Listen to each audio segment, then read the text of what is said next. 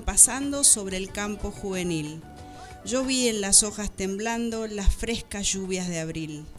Bajo ese almendro florido, todo cargado de flor, recordé que he maldecido mi juventud sin amor.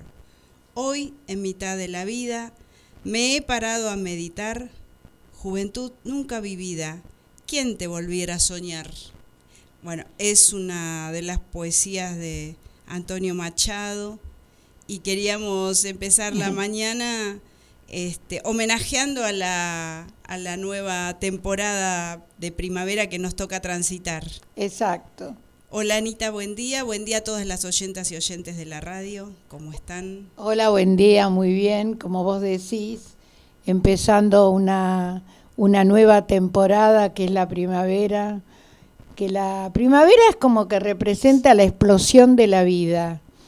Eh, se llena de flores todo, todo parece reverdecer.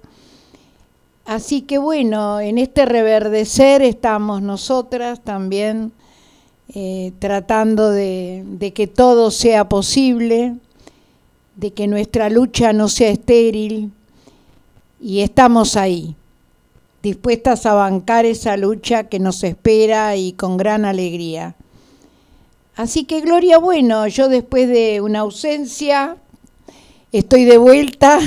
De nuevo estoy de vuelta. sí. Después de larga ausencia. ¿Cómo te fue, Anita? ¿Cómo estás? Muy bien. A, la, a, la, a, los oyentes, a, las, a nuestras oyentas, ¿cómo estás hoy? Bueno, contenta de, de tener un ojo que ve. no me daba cuenta realmente lo que representa un ojo que ve, los detalles, eh, pero hay algo negativo en mí. Cuando me miré por primera vez al espejo y veía bien, reconocí que tengo alguna arruga más. ya me lo habían dicho. Una señora que se operó me dijo, lo que peor me pasó fue verme la cara con, después de operada. Pero bueno, eh, me parece muy importante. Y a raíz de eso que vos me preguntás y estos días que tuve como de descanso, para reflexionar sobre el tema de qué nos pasa cuando llegamos a un lugar para ser atendidas, ¿no? A un lugar como este que estamos todos preocupados para ver si volvemos a ver, si no volvemos a ver. Y yo quería hoy dedicarle este saludo a, los chicos de, la clínica de Ojos Lomas, porque realmente son todos muy amables. Ellos, eh, la parte del PAMI, que es por donde yo me operé, que es un anexo de la clínica que ya tiene unos cuantos años. Al centro de Ojos Lomas. Claro, es el centro de Ojos Lomas que está eh, en Almirante Brown y Garibaldi. Sí claro, con la amabilidad que los chicos reciben a la gente. Eh, siempre están cordiales, son alegres, eh, positivos, te preguntan cómo estás. Entonces yo le dije a los chicos, los voy a mandar un agradecimiento por la radio, espero que lo estén escuchando, porque realmente vale la pena cuando vos vas a un lugar y estás bien atendida, agradecer. Y yo creo que hoy, viste, yo venía pensando, ¿no? En que poco agradecemos. Porque en general nos parece que todo el mundo tiene obligaciones hacia nosotras, ¿no? Porque no se trata solamente de agradecer cuando nos da, cuando sean problemas económicos, cuando agradecemos lo económico. Yo creo que lo que valen son los gestos eh, gestos que muchas veces dejamos pasar por alto. Eh, nuestra memoria nos tiene que hacer recordar los agradecimientos, por ejemplo, el de Cristina el otro día, cuando agradece por lo que no le pasó, que le pudo haber pasado, y agradece que para ella fue como un milagro de Dios y la Virgen. Todo esto uno lo lleva adentro y lo siente, ¿no? Y cada uno respeta o agradece lo, lo, que, lo que cree que, que puede hacer. Eh, hay muchas cosas que, que uno agradece, por ejemplo, también la reunión del otro día en el, en el Ateneo. Del día, del día 20 de septiembre, día de la jubilada y el jubilado que, que celebramos en, en nuestro rincón del Ateneo. No, en nuestro rincón no, en todo el Ateneo. Claro. Eh, la amabilidad con que los chicos y las chicas siempre nos atienden, con el joven Martín que cantó. Martín Bravo. Martín Bravo, que cantó maravillosamente y sin pedirnos nada, porque él fue como una atención del Ateneo y realmente una maravilla, que emocionó, emocionó. Y estas cosas, yo digo, pequeñas y grandes a la vez, ¿no? Que nos pasan. Los chicos de, de ambiente también, de del Frente Ambiental que este, nos eh, llevaron la huertera y, y regalaron plantines de albahaca. Te cuento que ayer eh, eh, trasplanté mis plantitas de albahaca a una macetita más grande. Sí, esas son las cosas que muchas veces eh, nosotras tenemos la suerte de compartir, porque también eso es, ¿no? El, elegir dónde queremos estar y qué compartir. Porque a veces decimos, y bueno, ¿qué hacemos? No, no, me parece que es importante recalcar el tema de los grupos también, ¿no? Del agradecimiento estar en grupos de este tipo donde tenemos y, compartimos experiencias y que los jóvenes quieran compartir experiencias con nosotras, que no es común, no es común toda esta cuestión de, de cómo nos atienden y cómo nos ven el respeto y el cariño con el que nos tratan es este, hermoso. Exactamente. Y bueno, por eso este, yo hoy quería hablar de eso, porque me parece importante, ¿no? En un momento donde hay tanto individualismo, ¿no? Y muchas veces eh, mala onda, cuando vamos por la calle de personas que se enojan porque un semáforo no prende a tiempo, no les da el verde, y los bocinazos, la falta de paciencia. Yo creo que tenemos que quedarnos más calmos y no prestar tanta tanta atención a las malas noticias que se reciben en televisión. Parar un poco. Bien. Yo voy a, adherir a tu agradecimiento a las chicas y chicos que nos rodean en el Ateneo, con los que pasamos, la verdad que el martes pasado un momento muy grato. Muy lindo. Muy ameno, este, bonito, bonito momento, bonita tarde. Y en base a que vos querías, me, me contaste que querías este, hablar de este tema, yo estuve por ahí buceando un poco en internet y saqué algunas cosas porque como no soy profesional en el tema, no, este, encontré algo sobre el agradecimiento y quería, quería este, compartirlo. Dice que todo lo que vos dijiste antes este, está, concuerda con lo que voy a leer yo de este texto. Dice, el agradecimiento no es únicamente una actitud hacia la vida. Es también saber reconocernos a nosotros mismos y a los demás con humildad y gratitud. Ser agradecidos es más que una norma de cortesía. El agradecimiento es una forma de cruzar fronteras para llegar a un plano más emocional, personal e incluso espiritual. ¿Por qué no agradecer a la vida por formar parte de ella? ¿Por qué no reconocer a los demás por lo que son y por esas facetas por las cuales les queremos? Y más aún, ¿por qué no agradecernos a nosotros mismos por nuestra entereza y valentía y superación? En ocasiones no es nada fácil adentrarnos en el llamado conocimiento del corazón. Eso que nos dijo, este, por ejemplo, este, intuir eh, eh, Lao Tse, que dice justamente el agradecimiento es la memoria del corazón.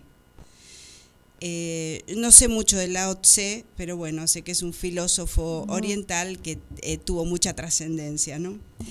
Eh, las personas vivimos casi día a día ancladas en este cerebro que nos guía por el camino más objetivo y racional, ahí donde habitan algunos rencores, algunas frustraciones. Tenemos que tener en cuenta que el agradecimiento es la memoria del corazón. Entonces seguir, este, como vos dijiste, actos sencillos, este, agradecer a la gente que se nos brinda amablemente, como comentaste con los chicos del centro de ojos de del centro de ojos Lomas, eh, a los chicos del Ateneo. Eh, cualquier acto, como dice acá, ah. cualquier acto que nos permita este, y que supone que la persona a la que tenés al lado te hizo una demostración de afecto o afectiva, ¿no? bueno, esa demostración afectiva, no toda la gente está dispuesta a hacer una demostración afectiva hacia otra persona. no, porque justamente en un mundo tan materialista como en el que vivimos, ¿no? Es muy difícil encontrarte muchas veces con personas que piensen como nosotras o que en las gracias, por ejemplo. Yo me doy cuenta que cuando a mí alguien me atiende y le digo gracias, se sorprenden. Se sorprende la gente cuando vos le decís gracias. Hay como algo que va desapareciendo y yo todo esto también eh, me trae a la memoria de la educación que recibí.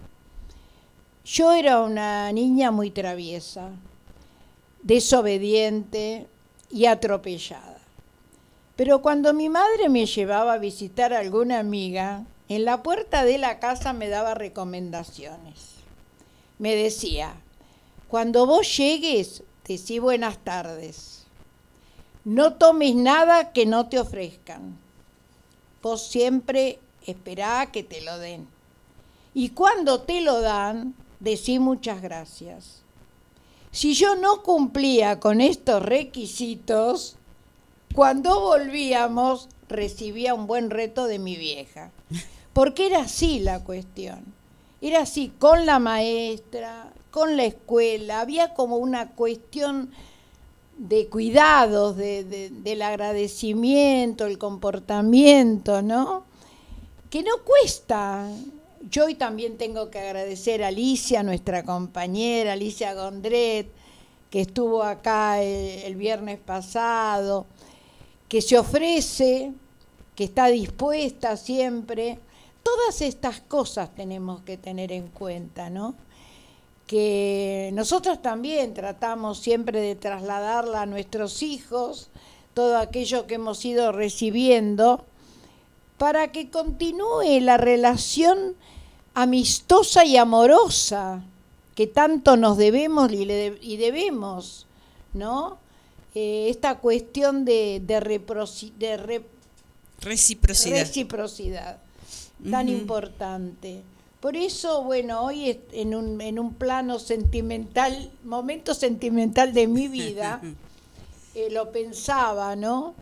Cuánto hay que, que replantearnos todavía, ¿no? De, lo que nos toca vivir, para no desesperarnos, para no volvernos malas personas pensar en aquellos que trabajan todos los días para que estemos mejor, eh, compañeras, compañeros que hacen un sacrificio, también agradecerles. Y bueno, eh, todo esto yo creo que es muy importante replantearlo y a veces no ser tan exigentes con la vida, no ser tan eh, así tan estrictas, ¿no? En que todo tiene que ser como nosotras queremos y a veces es imposible. Sí, es un, un momento de reflexión. no, me hiciste acordar que este, cuando mencionabas esto de lo que tu mamá te, te enseñó de niña, que, por ejemplo, a mí se me presenta que con el tiempo fui aprendiendo a agradecerle al chofer cuando subo al colectivo, por ejemplo. ¿viste? Saludarlo, Sí. darle el buenos días y marca el boleto y bueno, muchas gracias.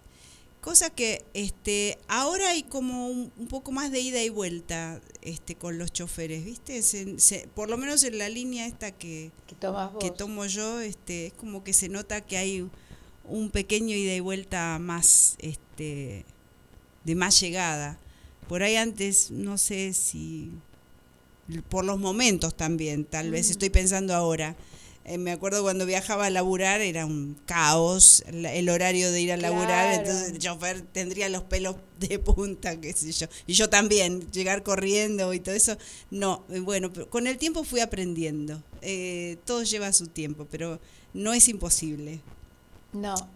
Este, y aparte, es- en este instante se me acaba de cruzar la frase, esa este, que, que repiten siempre los militantes de hoy por hoy, que dicen este, hasta que lo imposible se vuelva inevitable. Así es que hay que intentar ser cortés, amable, tener buena onda, hasta que sea inevitable que el otro te conteste de buena forma y que en, en que en nosotros se, se convierta en un hábito también, un hábito saludable, porque no deja de ser saludable. Y nosotras tenemos como ejemplo, en primer lugar, hoy que es el día de Cristina, a Cristina, que después de todo lo que le pasó, ella habla del diálogo.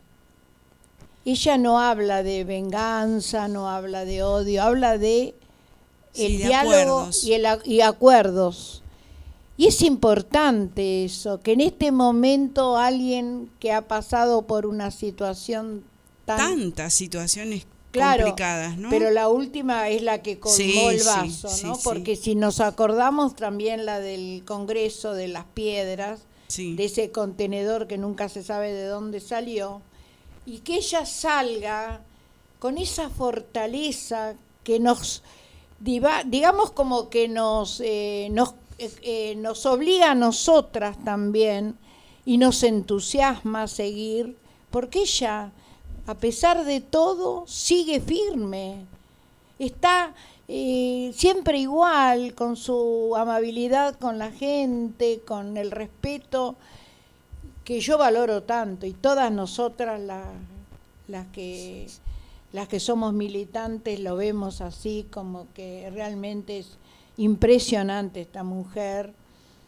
y las madres también porque ellas también la apoyan porque las madres también a pesar de todo su dolor de toda su vida siguen pensando y hablando de justicia nada más jamás habla de venganza, ni matar, ni nada, ni nada que se le parezca. Entonces cuando nos suceden estas cosas nos dejan como choqueadas, ¿no? Es un shock esto que hemos recibido. Sí, ni hablar. Fue algo. Uno recuerda ese instante que no fue hace mucho. Por suerte tenemos la posibilidad de repensar y de levantarnos. Y justamente como vos decís, como ella es tan fuerte y tan valerosa y tan valiente también, este, si ella puede, como nosotros no. ¿Cómo no vamos a apo- apoyar y, a- y alentar y acompañar? Eh, la verdad que sí. Yo me refería también a que ella no solo vivió ese cúmulo, como vos decís, que el- la gota que rebalsó el vaso fue esa noche, que viene de tanto sufrimiento, de, de- del fallecimiento de Néstor, de la enfermedad de Florencia, de, de las cómo fueron a, a, de las de las cirugías que tuvo que enfrentar ella también de que le fueran a, revolver la casa y a romper y a este, cavar fosas en, en, te- en su terreno, en su, en su vivienda. Esas cuestiones, viste, que eh, eh, ya está, ya sabemos que es este, una mujer magnánima, como, de, como encontré ese término tan apropiado para, para Cristina, porque y como ella misma lo dijo, ella la va a absorber la historia, por supuesto Es que sí, ya es una mujer de la historia, de los libros, trasciende fronteras, impresionante. Y bueno, y hoy tenemos menudo programa, este que a partir de las 11 escucharla a ella, ¿no? Una clase nuevamente. Qué dirá, qué expondrá, qué, qué, calidad de, oratoria que tiene ella, que estamos todos pendientes, que va a ser cadena nacional, aunque no sea cadena nacional, todo el mundo va a estar pendiente de lo que Cristina este, tenga para, para defender, como en su defensa, ¿no? Porque es una, eh, al ampliarse el alegato ella puede defenderse y bueno, es lo que va a hacer. Eh, una, una, ahora debe estar hablando Veraldi. Sí y después este, va a tomar la palabra Cristina a partir de las 11. Y lo de Veraldi fue magistral. También. Porque con, ayer, durante siete horas, eh, tratando de desmenuzar todas las mentiras dichas por el fiscal, una por una. Eh, contaban en la radio lo, lo tranquilo que es para exponer.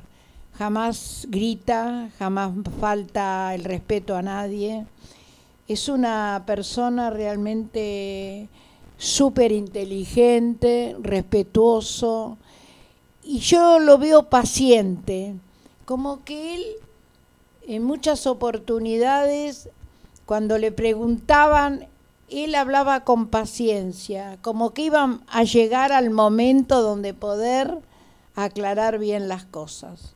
Y eso me parece en este momento súper importante realmente eh, con, una, con una gran claridad exponer todas las mentiras que se dijeron, porque todas fueron mentiras.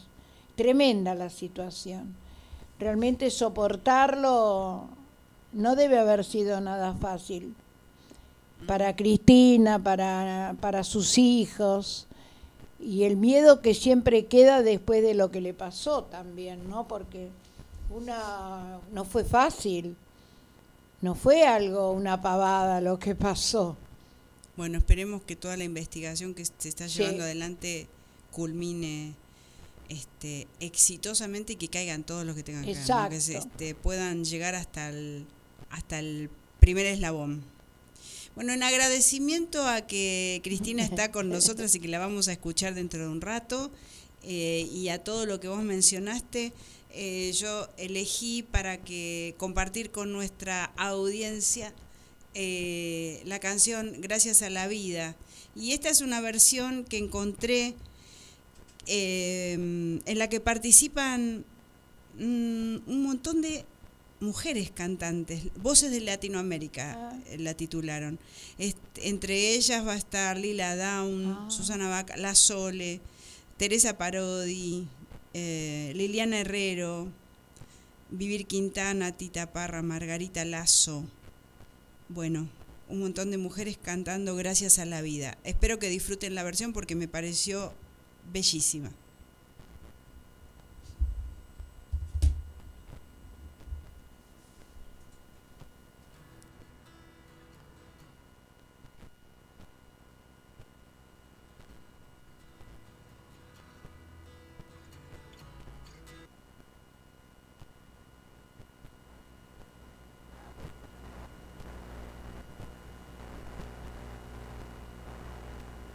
¿De qué sirve la canción si no tengo la voz? ¿De qué sirve la canción si no te tengo a vos? Canta con la esperanza viva. Canta que para todos brilla un sol. Gracias a la vida que me ha dado tanto me dio dos luceros que cuando los abro perfecto distingo lo negro del blanco y en el alto cielo su fondo estrellado y en las multitudes el hombre que yo amo.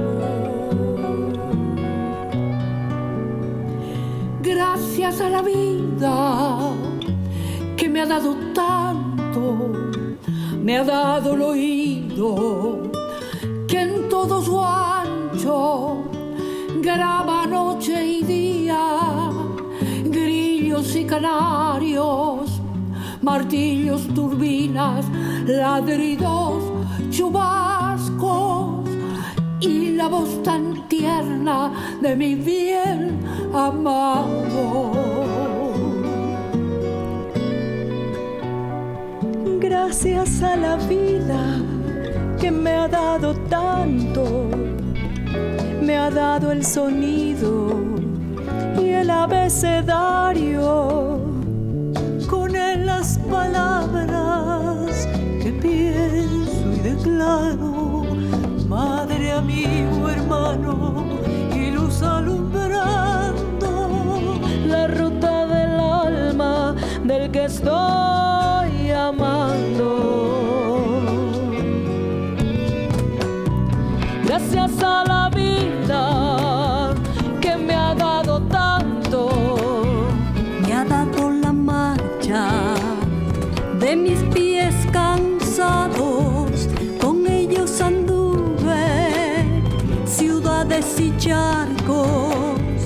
playas y desiertos, montañas y llanos, y la casa tuya, tu calle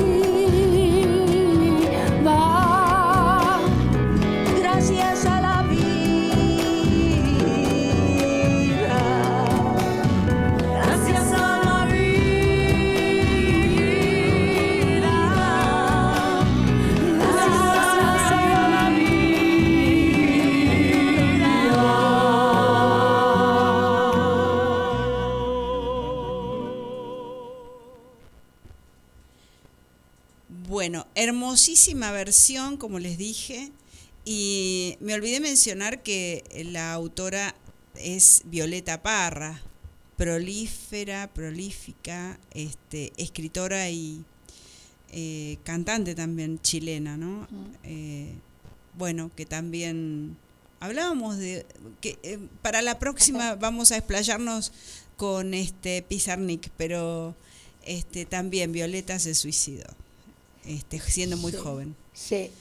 Bueno, eh, cambiamos de tema y quería comentar, eh, bueno, nosotras estamos muy politizadas, así es que cuando podemos seguimos las instancias del Congreso, eh, estamos atentas a, todo, a, todas las, a toda la información que podamos captar y transmitir, para poder transmitir.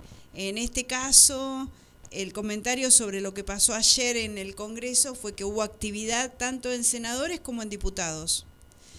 En el Senado, eh, con 36 votos a favor y 33 en contra, se aprobó el proyecto, se le dio media sanción al proyecto de ley para ampliar la Corte Suprema de Justicia.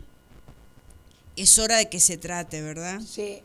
Este, no podemos tener una Corte Suprema con cuatro integrantes, dos de los cuales son provenientes de la provincia de Santa Fe, o como escuché, no me acuerdo quién era, que dijo en la radio, Que entraron por la ventana. Sí, dos entraron por la ventana este, que los este, mencion- que los indicó eh, inclusive un prófugo de la justicia del gobierno anterior, ases- el asesor Pepín Rodríguez, se lo sugirió a Macri en ese momento que los hizo entrar por decreto.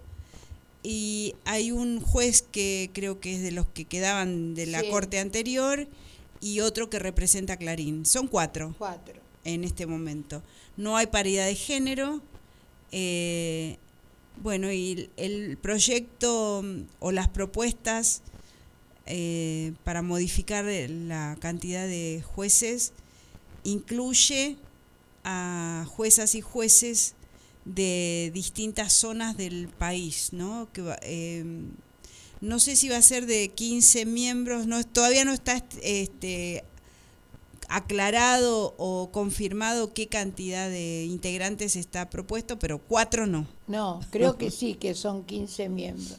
Ahora, no es casual que Juntos por el Cambio votó en contra.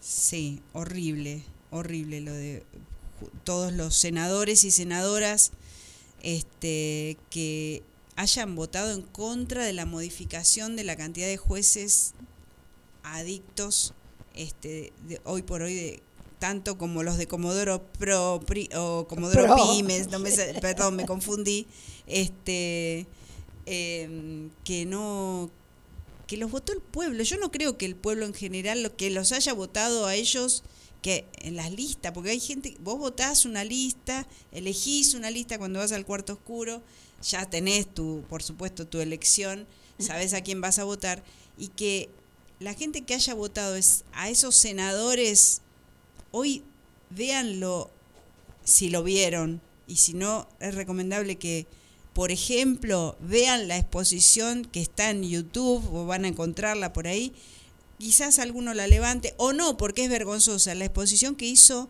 la senadora Lozada. Vergonzosa, vergonzosa, horrible, An- vergüenza de género. Sí, tremendo. Anoche en un programa de televisión estaba Vudú, Amado Vudú, y el, el periodista le preguntaba justamente a Amado Vudú cómo la gente, mucha gente puede votar a este tipo de candidatos. Porque realmente no, no hay una buena noticia de parte de ellos. Es todo tan negativo, tan violento. Ejercen violencia, Gloria. Porque vos las escuchás y decís, ¿para quién hablan? Para el 30% que los apoya.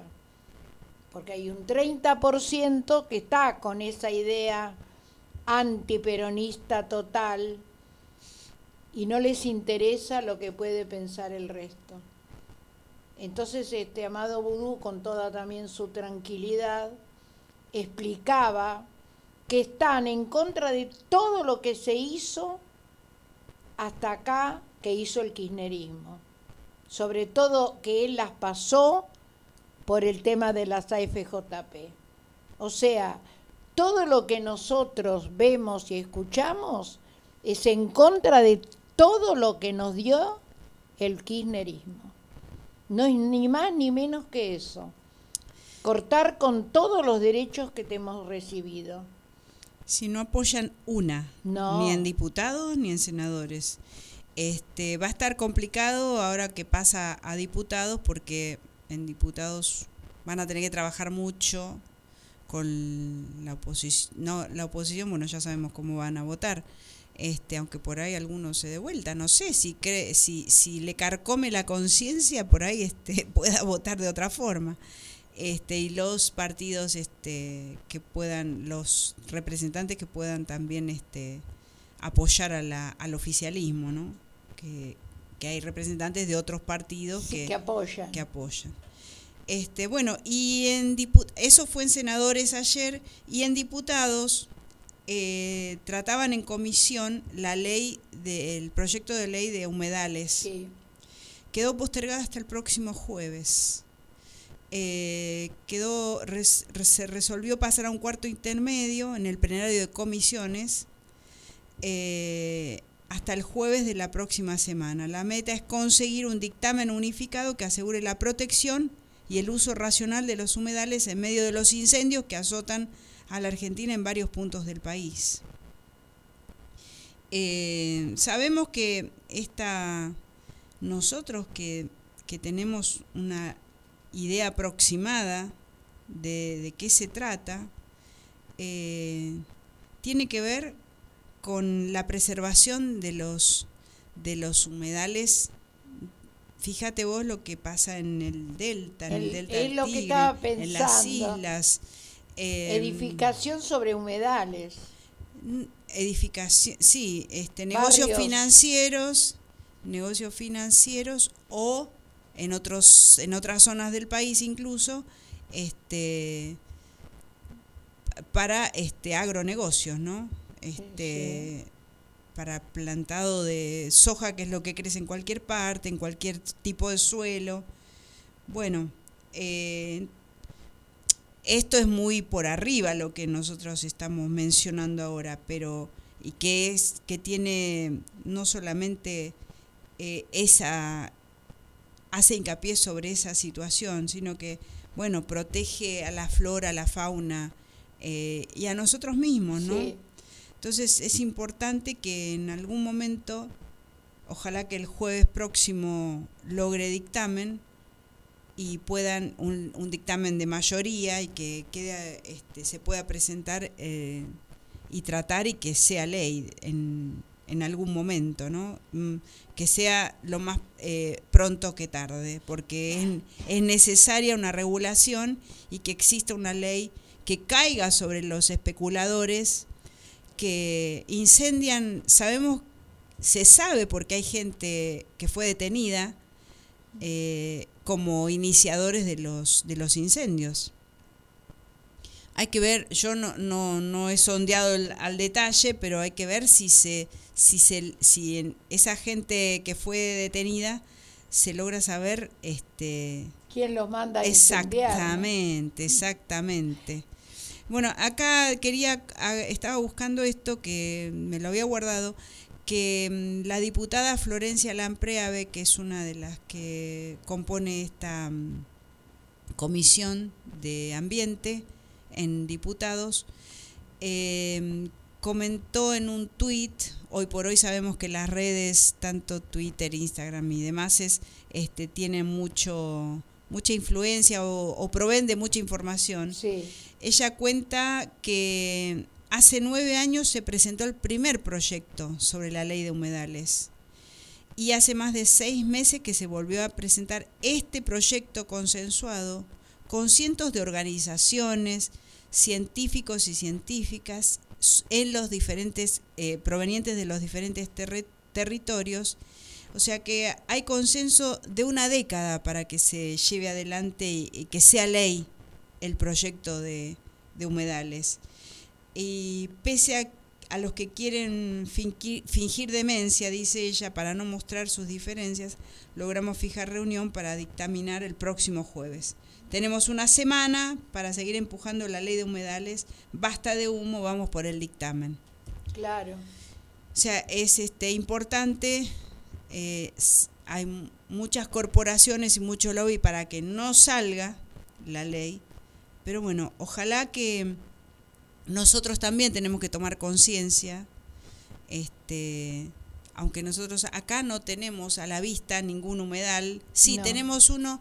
eh, el arroyo del rey. Sí, pero ese es- no sería, no creo que No. no. se llama humedal. El humedal me parece que es la laguna de Rocha, Ah, que está en, este, tiene terrenos en lindantes con la Universidad de Lomas de Zamora, allá en, en el cruce de Juan En el 23 y el. Camino de Cintura. Esa sí es una, un humedal eh, el otro día explicaban este Cabandier, que es el que está encargado del tema de los incendios, bastante vapuleado el, muy, el vapu- ministro. muy vapuleado, y explicaban lo que representa un humedal.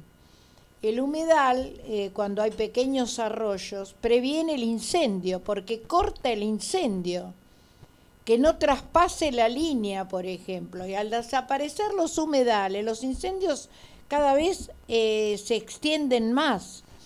Y bueno, y una de, la- de las empresas que está también este, causando es la empresa de Baggio. en Entre Ríos. Ah, mira. Yo decía, no compremos productos Bayo. Pucha, a mí me gustaba Y a mí yo uso, no, yo uso Bayo también.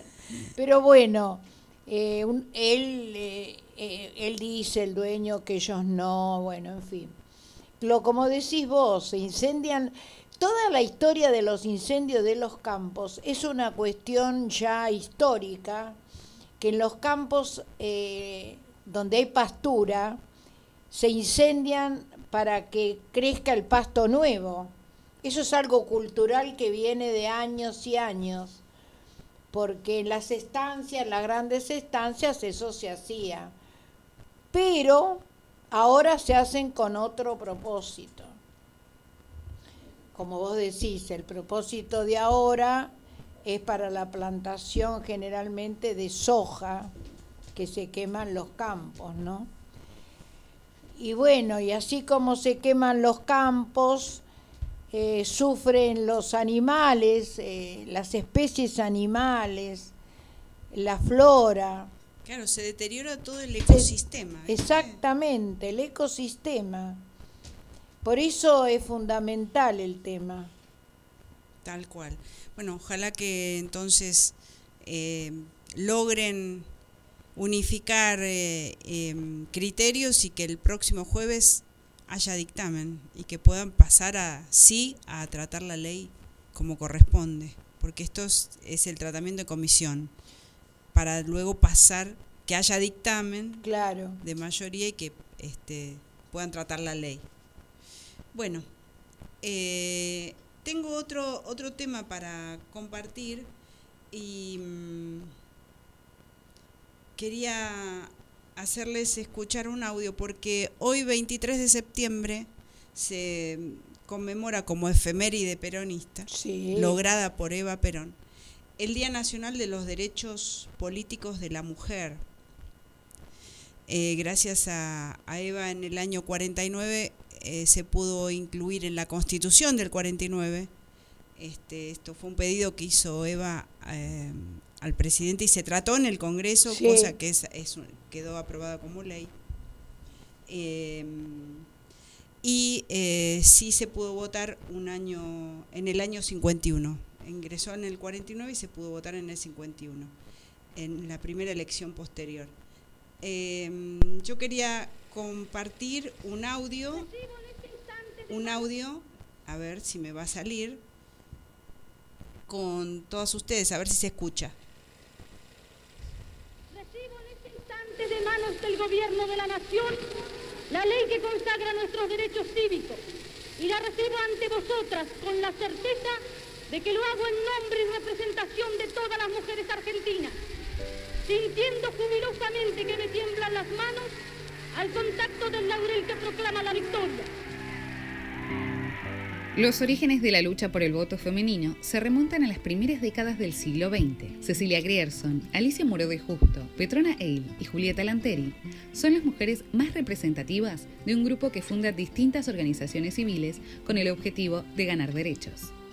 Faltando algunos meses para la sanción de la ley electoral Sáenz Peña, el diputado Alfredo Palacios presentó el primer proyecto de ley de voto femenino, pero no fue tratado.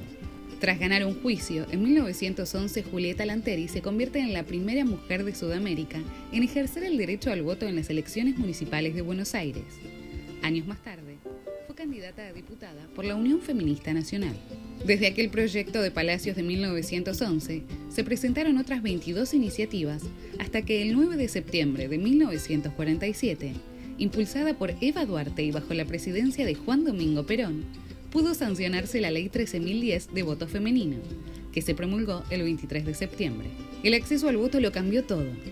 La lucha para aumentar la participación de las mujeres en la vida política del país no se detuvo, y la representación femenina para cargos electivos fue creciendo.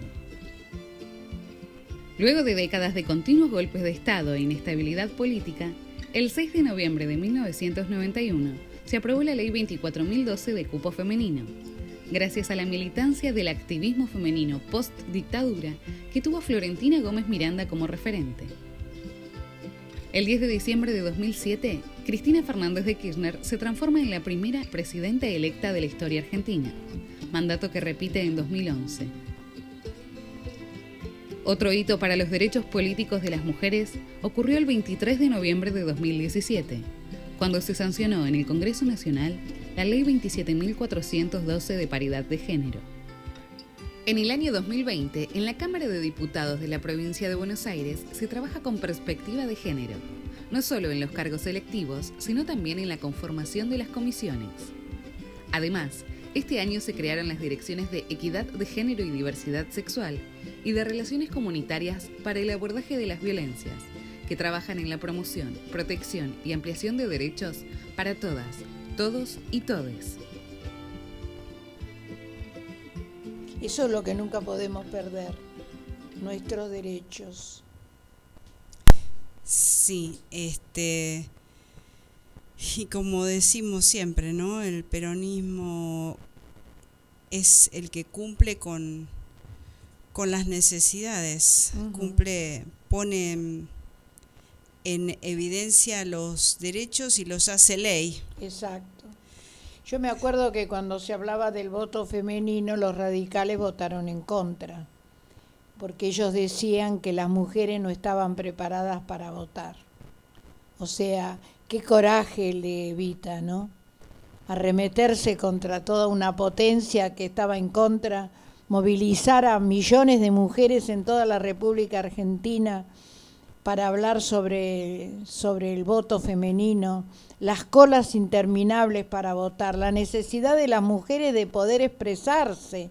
Y después también hubo diputadas dentro del Partido Peronista, a raíz de ese momento, ¿no? y desgraciadamente ella votó en un hospital. Sí, ya fue su lecho de muerte prácticamente. Le llevaron la urna, esa famosa foto. Realmente, eh, ¿cómo olvidar del peronismo? ¿Cómo no ser peronista, no? Es algo que no lo puedo entender. Eh, bueno, sabemos del negacionismo de los conservadores y conservadoras de, de siempre que eh, niegan todo lo que lo que lo que sea popular no, está no entra dentro de sus este, normas de convivencia. Lo popular no es aceptado ni aceptable. Y mm, hablando del voto este que hoy este bueno recién este escuchamos a, a Eva con ese esa arenga que ella solía tener esas, esas arengas, ¿no? Este, Cuando se dirigía la, al pueblo. Eh, no podemos dejar de tener en cuenta que estamos, ya vamos a entrar en la etapa definitoria o previa a las este, elecciones del año próximo. Y como hablábamos de conservadurismo también, sabemos que son los conservadores de hoy este, los que no nos van a tener en cuenta si llegan a lograr vencer el próximo, en el próximo mandato, en las próximas elecciones. Así es que, por favor, atención a todas y todos, al pueblo que nos está escuchando, no este, se dejen ilusionar por espejitos de colores. Eh, nosotros sabemos que los únicos gobiernos que le dan estabilidad y seguridad al pueblo, por, por más que hoy por hoy no estemos después de cuatro años de macrismo, como lo decimos siempre, más dos años de pandemia, aunque hoy no estemos viendo los resultados que se habían proyectado, este, sabemos que eh, no podemos permitir perder la próxima elección. Tenemos que ser conscientes de eso y ponernos las pilas para el año próximo. Ya tenemos que ir poniendo las las eh, nosotras no tenemos, pero las barbas en remojo, decían, ¿no? No, y realmente, como vos decís, Gloria, prestar atención, porque ellos ahora no nos venden espejitos de colores. Directamente dicen lo que van a hacer. Entonces, ¿cómo podemos aceptar que alguien nos venga a plantear cosas que tenemos que nos quieren sacar. Por eso hay que prestar mucha atención a los medios de comunicación, a las redes sociales, que están infectando la cabeza de muchas personas. Eso es lo tremendo. Eh, por eso, bueno, nosotras eh, tratamos siempre donde podemos de, dar un, un, poner un granito de arena para tratar de, de, de, decir lo que pensamos y lo que hemos vivido, ¿no? Los que tenemos más años sabemos, sabemos quiénes están detrás de todo esto, que hay poderes muy grandes, porque Argentina es una, una nación muy rica, hay mucho para sacar de Argentina. Entonces no es justo que quede para pocos. Somos 47 millones de argentinos. Entonces pensemos qué nos depararía de perder las próximas elecciones. Perderíamos un montón. Terrible, como, como solemos decir, para construir lleva mucho tiempo y para destruir se hace rapidísimo, rapidísimo. Eh, la, los derechos y las conquistas que perdimos en cuatro años no se pueden olvidar. Parece que fue hace mucho, parece que, o que pasó rápido. No, perjudicaron muchísimo, nos dejaron una deuda impresionante eh, que no, no vamos a poder salir en años, no sé en, en cuántas este, descendencias no van a poder este, superar esa deuda de 100 millones de no que esa proyectada a 100 años pero de 55 mil millones de dólares no, no, sé la cifra pierdo pierdo la noción de la cifra. Este cuestión que eh, ya sabemos que estamos si ganan las próximas elecciones estamos condenados al al, al, pico y a la pala a, ir a a, trabajar para que ellos se lleven las riquezas que, que, hoy tiene el país, ¿no? Este, el litio, eh, los hidrocarburos, no sé, todo, el gas. Y otra cosa que hay que prestar atención, la provincia de Buenos Aires ya va por las mil escuelas, ya va por mil escuelas hechas en la provincia de Buenos Aires. En la ciudad de Buenos Aires, hay un problema tremendo con las escuelas, con el, principio de las clases, y hay un tremendo problema con los hospitales nacionales que dependen de la ciudad de Buenos Aires. Ayer, antes de ayer, hubo marchas pidiendo por el, por el sueldo a, a los empleados, enfermeras y médicos de la ciudad de Buenos Aires, por más insumos. ¿Y quién gobierna la ciudad de Buenos Aires? El macrismo. Me equivoqué por un cero. Son 100 escuelas, perdón. Mi afán de, defensa de nuestro querido gobernador me llevó a los mil. Sí, son 100, los 100 días, sí. 100 escuelas, que es bastante. Y va a haber más escuelas.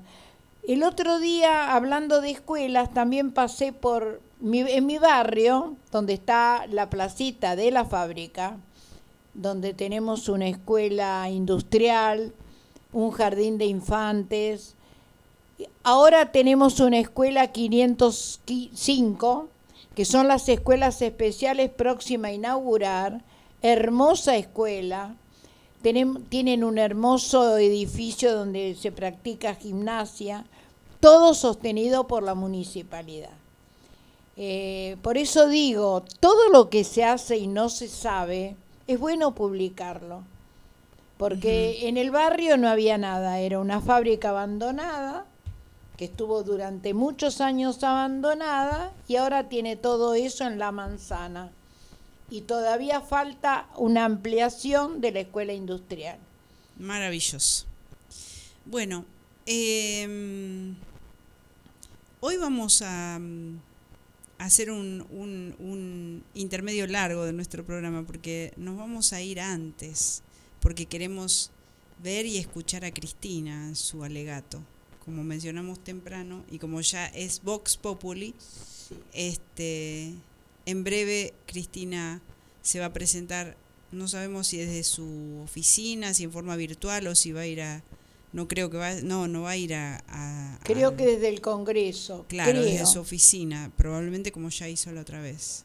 La última, no, no, la última vez habló desde su oficina, no es que fue.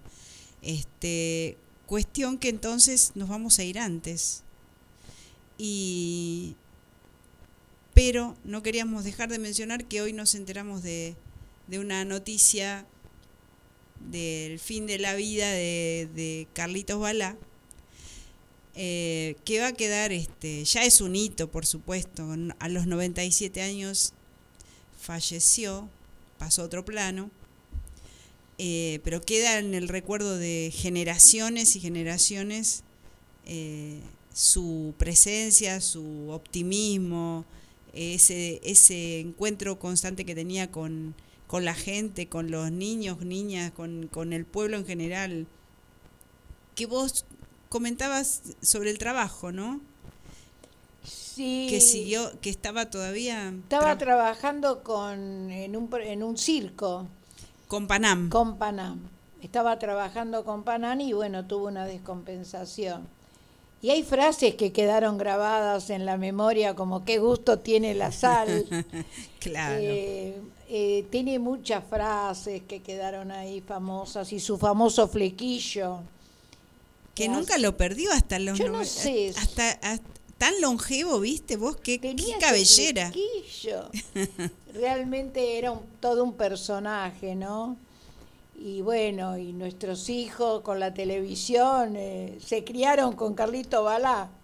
Claro, claro. Así que bueno. Muy ingenioso y, quedó, ya está la historia. Como dijeron hoy en la radio, se fue de viaje. Tal cual. Se fue de gira. Bien. Los actores se van de gira. Y nos queda el recuerdo, ¿no? De él y bueno, de generaciones que, que lo tuvieron.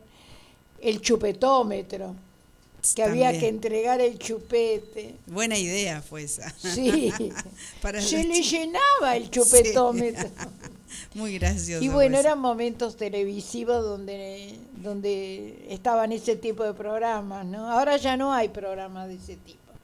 Bueno, marcó una, Una época, muchas ¿no? épocas, Sí, porque que, sí. este, como dije, muchas generaciones este, que lo pudimos disfrutar, verlos, acompañando a nuestros hijos.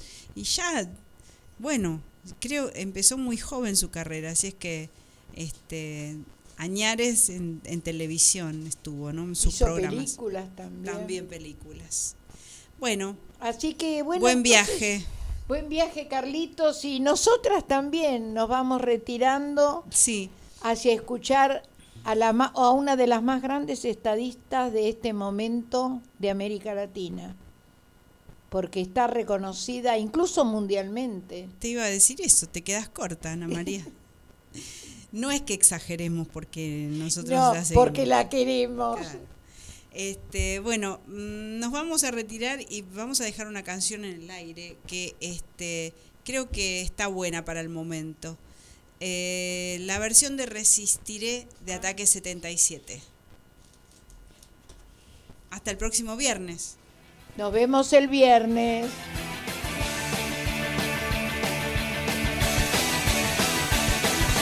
Cuando pierda todas las partidas, cuando duerma con la soledad,